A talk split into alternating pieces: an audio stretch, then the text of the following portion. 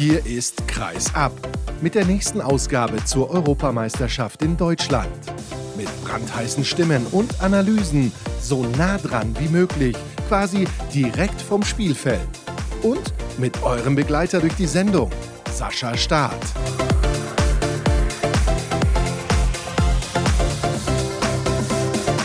Wir sind heute mal wieder ein bisschen zeitlos unterwegs während dieser Europameisterschaft. Schön, dass ihr eingeschaltet habt zur nächsten Folge von Kreisab. Das freut mich sehr. Kurzer Hinweis zu Beginn, damit ich es am Ende nicht vergesse. Ihr könnt dieses Format gerne unterstützen unter Patreon facebook.com slash kreisab und uns auch sehr gerne auf den sozialen Kanälen folgen bei Facebook, Twitter, YouTube und vor allem bei Instagram einfach nach Kreisab suchen, da werdet ihr fündig. Und ich bin auch fündig geworden auf der Suche nach zwei Kollegen, die mit mir eben über ein ja, zeitloses Thema sprechen möchten oder werden. Das ist einmal Tamo Schwarz von den Kieler Nachrichten. Moin Tamo. Moin Sascha. Und vor allem für die Frankfurter Allgemeine Zeitung unterwegs ist Frank Heike. Hallo Frank. Grüß dich. Wir wollen uns unterhalten über Medienarbeit generell und über das, wie ihr ein Turnier begleitet, wie viel Zeit ihr da reinstecken müsst, wie überhaupt die Abläufe sind. Und es ist ja ein bisschen so, vielleicht kannst du mal beginnen, Frank. Du machst ein Tacken andere Arbeit als Tamo, weil du nicht täglich in einer Redaktion sitzt. Vielleicht kannst du mal erklären, wie das für dich aussieht, weil du, glaube ich, mehr im Bereich Geschichten und Hintergrund unterwegs bist, auf eine andere Art und Weise, als Tamo das macht. Na, so unterschiedlich ist das eigentlich gar nicht. Deswegen hängen wir auch so viel zusammen. Nein, der klassische Dreiklang ist ja immer Vorbericht, Spielbericht, Nachbericht. Und dabei ist es eigentlich geblieben, auch bei der FAZ über all die Jahre, die ich das jetzt mache. Also es gibt immer eine ausgeruhte Geschichte vorher, gerne eine Personalie, dann gibt es einen Spielbericht, der natürlich, und da können wir gleich ins Thema einsteigen, sehr hektisch gestrickt wird, weil wir so späte Anwurfzeiten haben. Und dann gibt es noch einen Nachbericht, der sich auch danach richtet, welche Spieler wir am Tag nach dem Spiel sprechen können. Idealerweise sogar manchmal den Bundestrainer. Ja, das wäre nicht schlecht hier bei dieser Europameisterschaft. Tamo, wann musst du für den Print deine Geschichten fertig haben? Oh, das ist bei diesen späten Anwurfzeiten im Moment manchmal wirklich ein bisschen heikel. Also ich muss im Prinzip im Optimalfall mit Abpfiff eine Version, die dann natürlich noch keine Stimmen beinhaltet, fertig haben. Und wir haben jetzt bei den späten Spielen im Moment zwei Zeiten. Einmal 22.45 und dann können wir aber noch aktualisieren bis 23.30 Uhr.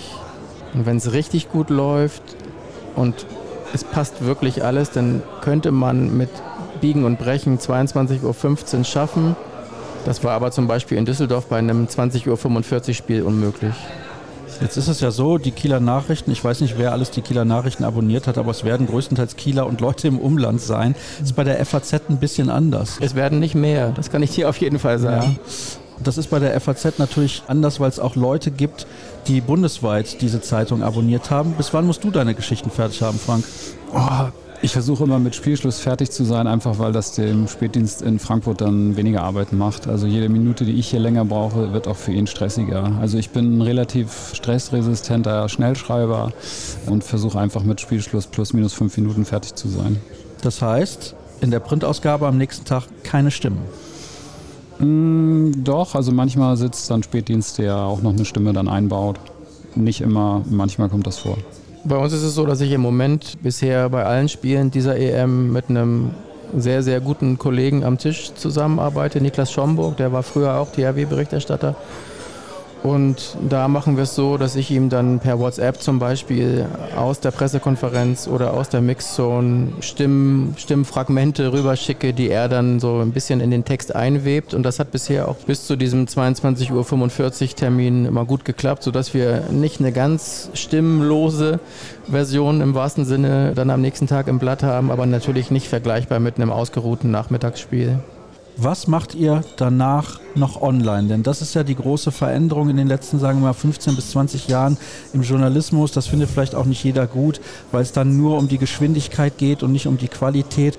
Tamo, wie sieht das bei dir aus? Wie lange sitzt du danach noch an einem Online-Stück, wo du sagst, da möchte ich noch was einbauen, da möchte ich vielleicht was verändern, da möchte ich noch mal ein bisschen mehr in die Tiefe gehen. Wie viel Zeit nimmst du dir und wie viel Zeit lässt übrigens auch der Körper und Geist irgendwann zu, weil man sitzt ja auch den ganzen Tag im Medienzentrum, man guckt das Spiel. Ihr verzichtet gerade übrigens auf die erste Hälfte des anderen Spiels vor dem Frankreich-Spiel. Vielen Dank dafür übrigens an der Stelle.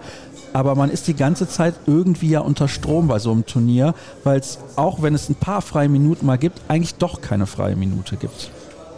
Ja, das stimmt, wobei ich, ich würde mich Frank anschließen. Ich bin auch ziemlich stressresistent und also mein Körper signalisiert mir da keine Unterschiede, ob es Mitternacht wird oder vielleicht noch ein Stündchen länger. Das ist gar nicht so ein Problem.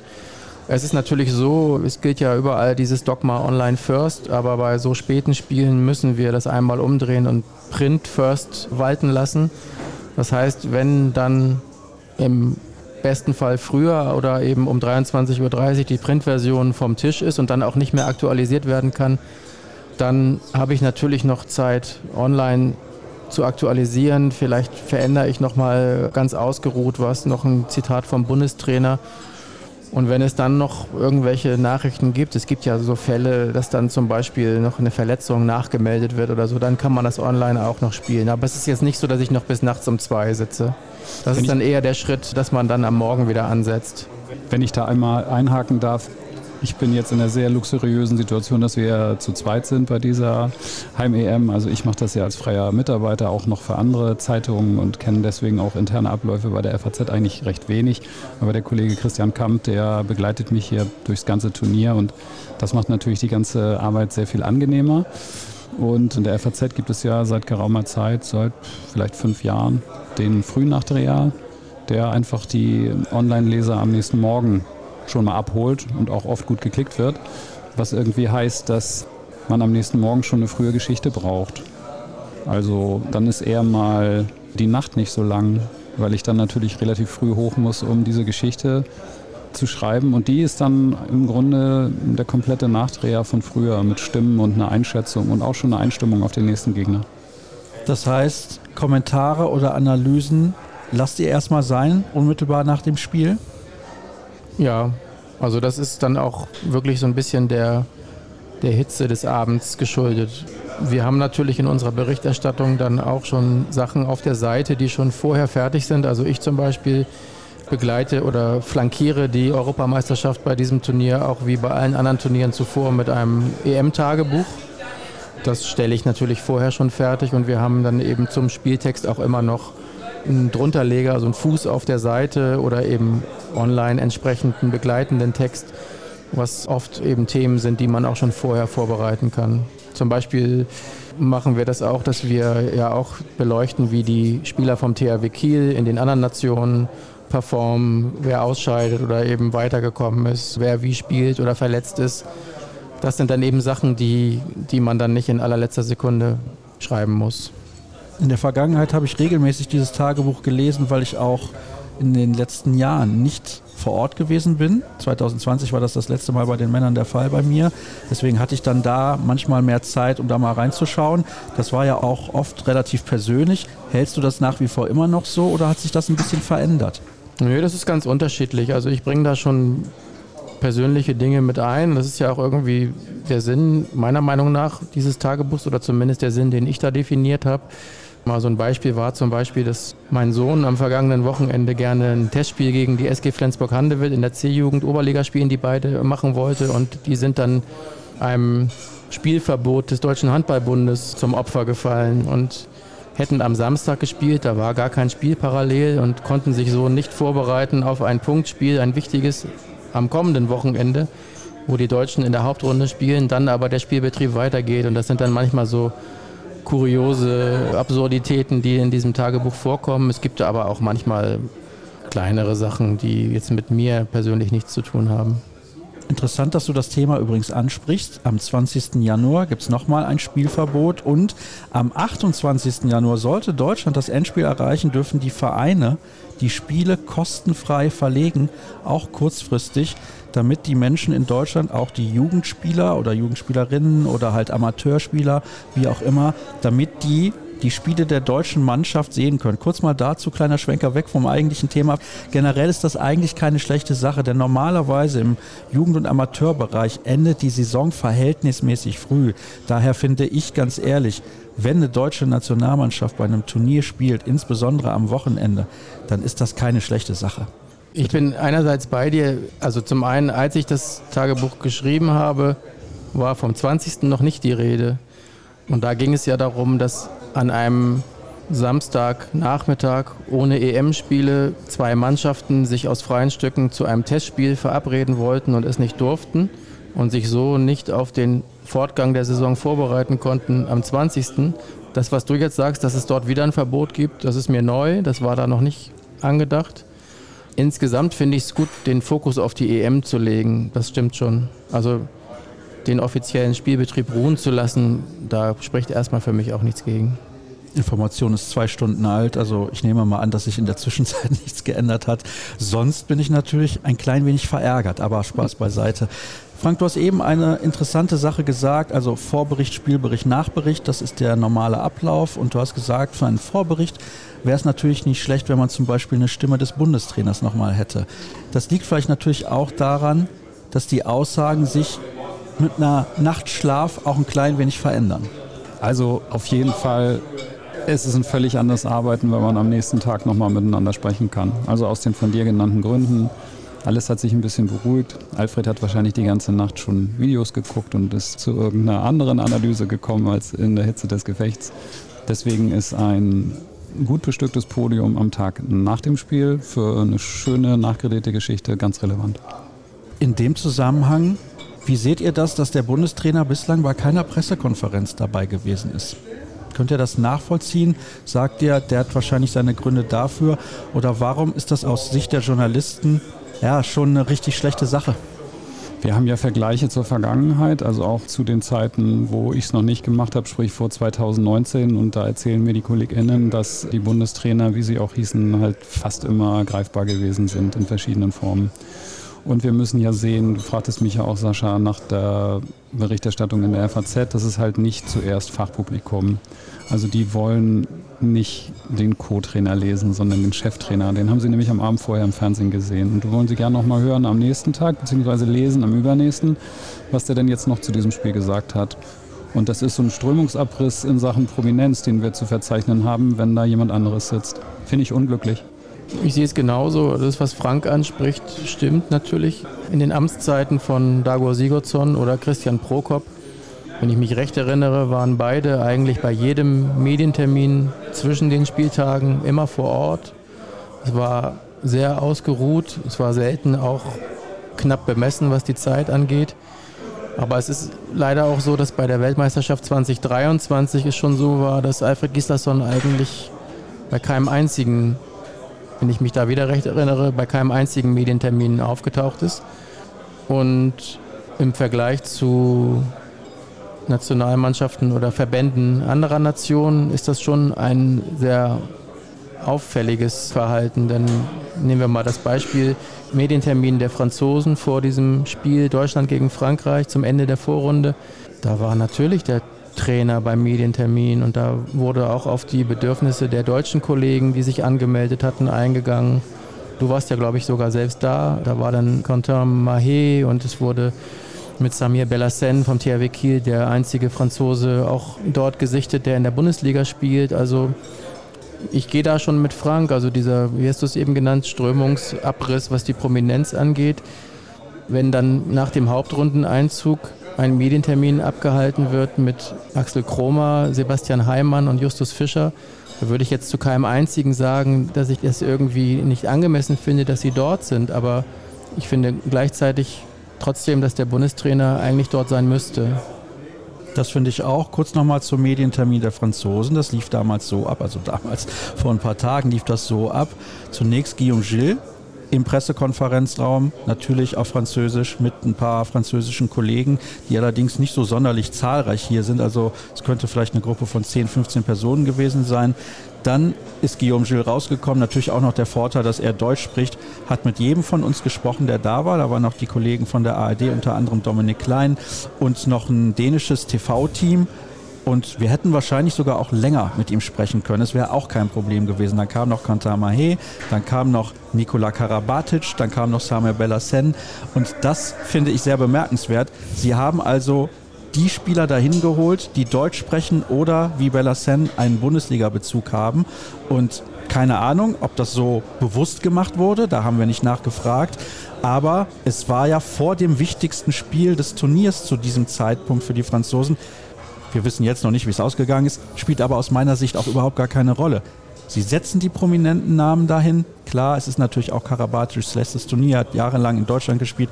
Auch für die Franzosen sicherlich einige Fragen, die dann ganz konsequent gestellt werden, was das angeht. Aber bei den Deutschen war es ja sogar so, es wurde aufgrund des Bauernstreiks hier in Berlin ein Präsenztermin in der Halle abgesagt und kein alternativer Präsenztermin irgendwo im Hotel oder in der Nähe dort in einem Café oder was auch immer einberaumt. Und das finde ich, boah, muss ich sagen, das sehe ich extrem kritisch. Das ist der größte Handballverband der Welt.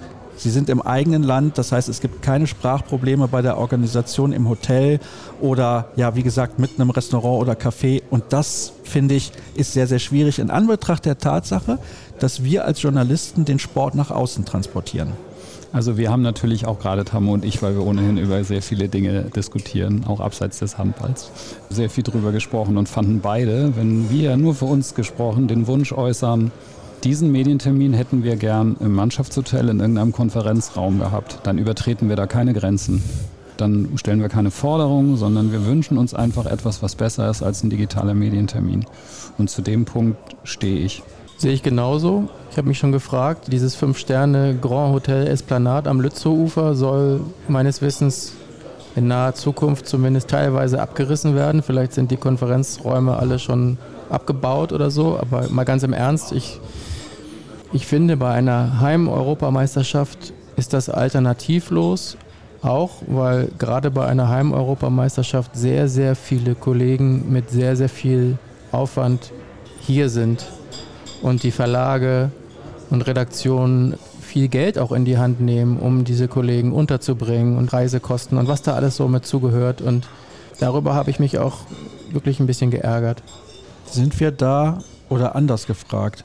Müssen wir im Handball aufpassen, oder nicht wir, sondern in dem konkreten Fall der DHB, dass man sich nicht in die falsche Richtung bewegt? In Richtung Fußball meinst du? Beispielsweise in Richtung Fußball. Ich möchte mich aber nicht zu sehr als Handballer mit dem Fußball vergleichen, wobei ja dann im Januar immer wieder kommt, das können die Fußballer von den Handballern lernen. Und das wäre so ein klassisches Beispiel dafür. Aber die Bewegungsrichtung ist ja schon lange da. Und falsch, aus meiner Sicht. Absolut falsch. Wenn wir vorhin darüber gesprochen haben, wie es in der Amtszeit von Dago Sigurdsson oder Christian Prokop war, also ich erinnere mich da an Medientermine, auch noch zum Beispiel bei der Heimweltmeisterschaft. Da waren die Medientermine in Berlin Mitte, in der Zentrale einer Krankenkasse.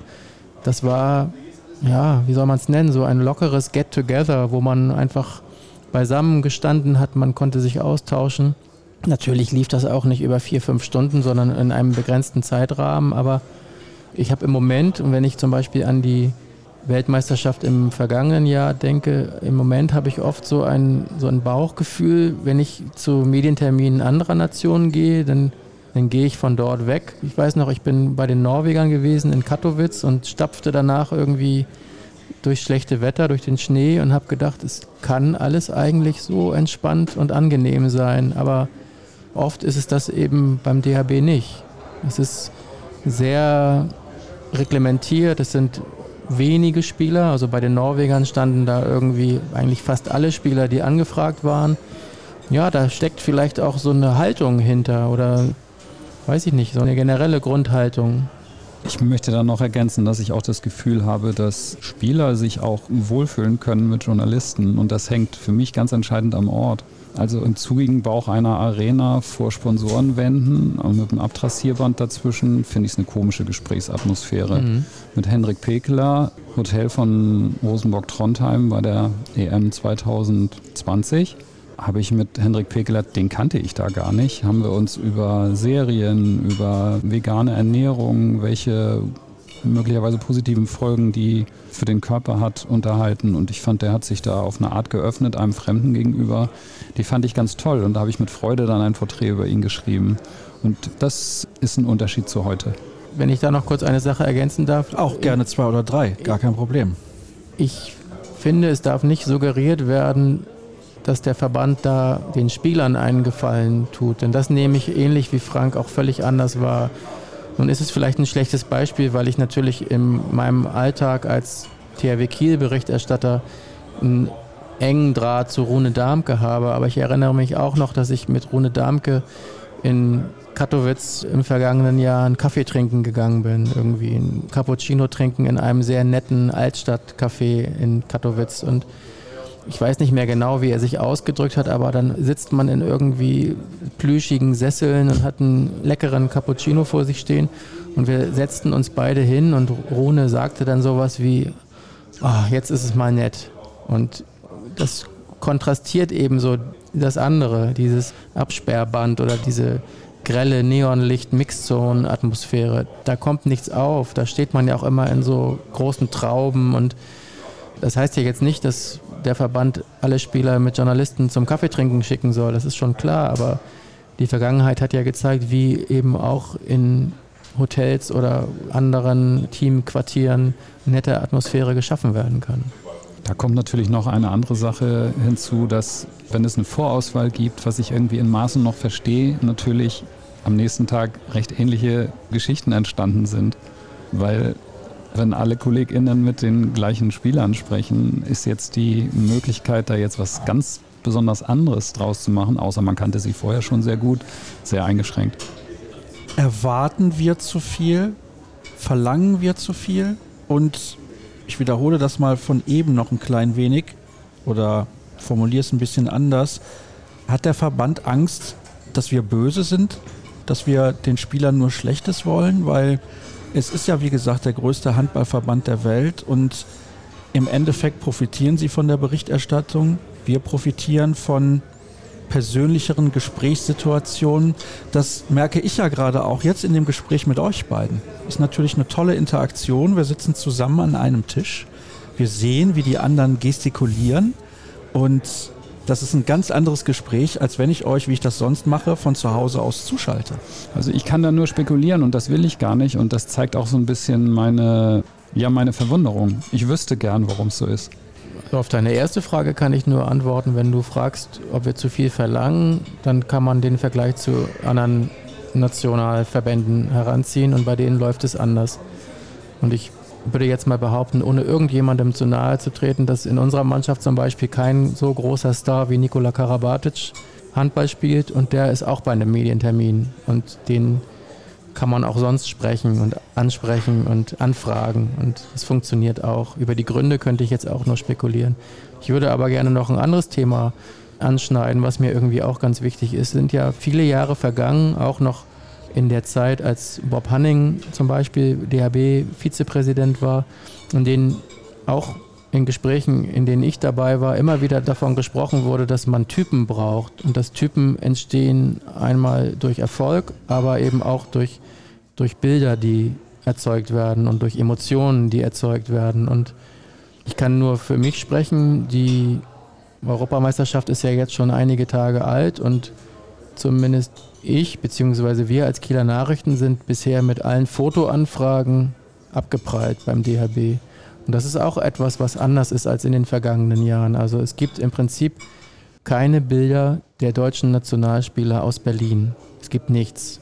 Es gibt auch, also bei uns nicht, bei anderen Medien nicht. Es gibt auch wenn das oft erwartbare Sachen sind. Es gibt nicht die Dartpfeile werfenden Nationalspieler auf dem Hotelflur oder was auch immer. Es gibt im Prinzip keine Bilder. Und das erfüllt mich so ein bisschen mit Sorge, weil ich da einfach eine, eine Distanzierung feststelle. Und ich stelle auch eine Distanzierung zwischen Mannschaft und Fans fest. Und das ist eine Entwicklung, die ich schwierig finde. Da war ja auch dieses Freundschaftstrio, es waren ja zwei, einmal in Kiel und einmal in Flensburg. Mhm. Und da wurde beide Male durchgesagt, dass es nicht möglich ist, dass die Mannschaft danach noch Autogramme schreibt. Gerade die Kinder und Jugendlichen, die wir beim Handball behalten wollen, davon überzeugen wollen, wo vielleicht auch ein kommender Nationalspieler mit dabei ist oder eine Nationalspielerin, spielt ja dann gar keine Rolle. Die halten wir doch gerade mit dieser Nahbarkeit beim Handball. Da arbeiten wir doch genau in die falsche Richtung. Ich sage auch wir ganz bewusst, weil wir sind alle im Handball. Ja, auch da kann ich nur sagen, ich kennte gern die Motivation. Also mir fiel jetzt gerade, als Tammo sprach, noch so ein Rückgriff ein. Also wenn ich jetzt für die Frankfurter Allgemeine vor dem Turnier etwas anfrage, um auch eine Sache jetzt mal einzuordnen, kriege ich jedes Interview, das ich haben will. Also das muss man schon mal sagen. Aber da wir hier ja über die Medienarbeit im Turnier reden, sehe ich die verändert. Die Pressearbeit vor den Turnieren, also ich sag mal so in der länderspielfreien Zeit oder wenn man auf ein Turnier zugeht, da gibt es schon die Möglichkeit eines Zugangs auch zu Spielern und zu allen Funktionsträgern. Ja. Aber auch da gibt es eine Veränderung und für mich ist ein ganz entscheidender Punkt dann offenbar doch Corona, ob jetzt vorgeschoben oder tatsächlich. Der Trend geht ganz klar in Richtung digitale Interviews, digitale Medientermine. Also ein Treffen mit Spielern oder Trainern oder Verantwortlichen ist für mich ganz selten geworden. Also wo man jetzt hätte ich fast gesagt, früher gesagt hätte, wir fahren zu Alfred nach Magdeburg oder zu Juri nach Heidelberg oder wo auch immer er wohnt. Das wird schon versucht, das auf digitale Medientermine umzuschieben mit dem Verweis auf den heftigen Terminkalender. Ohne Ihnen zu nahe treten zu wollen, ich weiß nicht, welche Termine Alfred Gislason hat. Ich verstehe auch, wenn er nicht mit jedem über seine Rosen sprechen möchte, die er da gezüchtet hat. Das verstehe ich auch. Aber wenn ein Journalist bereit ist, mehrere hundert Kilometer Autofahrt auf sich zu nehmen, um jemanden für ein persönliches Gespräch zu treffen, dann finde ich schon, sollte man da versuchen, entgegenzukommen. Alfred war jetzt von mir ein schlecht gewähltes Beispiel, weil er eigentlich alles möglich macht. Also mit ihm verabredet man sich bilateral dann so, dass das irgendwie passt. Also den müsste ich da eigentlich rausnehmen. Sehe ich genauso. Wir haben ja nun auch als Kieler Nachrichten eine lange Alfred Gislason-Vergangenheit und darum wissen wir auch, dass Rosen eigentlich gar nicht so ein Thema sind, wie es immer erzeugt wurde. Aber auch da stimme ich Frank zu. Und wenn wir fair sind, muss ich das eben auch nochmal ergänzen. Vor dem Turnier hat es bei uns jetzt keine Absagen gegeben oder so. Aber wir reden ja eben, wie gesagt, auch über die Medienarbeit beim Turnier. Ja. Abschließend brauchen wir mehr Vertrauen einfach von Seiten des Verbandes oder was würdet ihr euch konkret wünschen, damit das in Zukunft wieder in die richtige Richtung geht? Denn ich glaube, wir können als Fazit festhalten, gerade geht es in die falsche.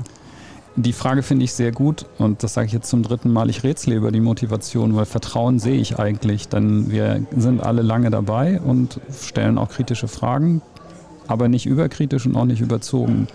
Deswegen Vertrauen sehe ich auf beiden Seiten und wundere mich ein bisschen, warum es jetzt in eine andere Richtung läuft. Ich finde es auch wirklich schwierig zu spekulieren, aber im Vergleich zu früher in Anführungszeichen und im Vergleich zu anderen Nationen haben wir ja nun ausgiebig festgestellt, dass es da so eine Abschottungsmentalität gibt und in gewisser Weise kann ich sie nicht verstehen, weil natürlich dem Verband daran gelegen sein muss, emotionale Bilder zu erzeugen und ja im weitesten Sinne Stars zu kreieren. Also Bob Hanning hat das damals gerne gesagt, so die Stars, die werden bei dem nächsten Turnier eben erst geboren und das hängt eben mit Bildern und mit, ja, mit, mit Typen zusammen und ich finde es wirklich bemerkenswert, wie wenig Bilder hier in Berlin bisher erzeugt wurden. Hoffen wir mal, dass in Köln ein paar mehr Bilder erzeugt werden. Ich weiß natürlich nicht, wann ich diese Sendung genau senden werde, aber wahrscheinlich noch bevor die Hauptrunde in Köln angefangen hat. Frank, du hast eben gefragt, wie lange dauert das denn? Viertelstunde? Da habe ich gesagt, hm, vielleicht 20 Minuten. Jetzt waren es fast 30. Ich möchte mich bei euch für eure Zeit bedanken, denn ihr habt heute auch noch zu tun. Und betone immer wieder, ich empfinde das nicht als selbstverständlich, sondern ich freue mich sehr darüber, auch wenn ich es in jeder Sendung sage, dass ich mich freue, dass jemand zu Gast ist. Aber so meine ich es auch. Frank Heike, Tamo Schwarz, nochmal herzlichen Dank und nochmal der Hinweis auf die sozialen Kanäle von Kreisab. Facebook, Twitter, YouTube und Instagram. Folgt uns dort sehr, sehr gerne und Diesmal kommen wahrscheinlich wirklich keine Stimmen aus der Mixon oder irgendwas anderes. Die Hauptrunde startet sehr, sehr bald. Ja, jetzt habe ich mich fast quasi entschieden, wann ich die Sendung on air schicke, aber macht auch nichts. Nochmal danke an euch beide. Gern geschehen. Gerne. Ihr habt hoffentlich jetzt gleich genauso viel Spaß wie alle Zuschauer bei diesem Spiel Deutschland gegen Frankreich. Wenn ihr diese Sendung hört, kennt ihr das Ergebnis längst und freut euch auf die nächsten Spiele. Habt eine gute Zeit und bis zur morgigen Ausgabe. Tschüss.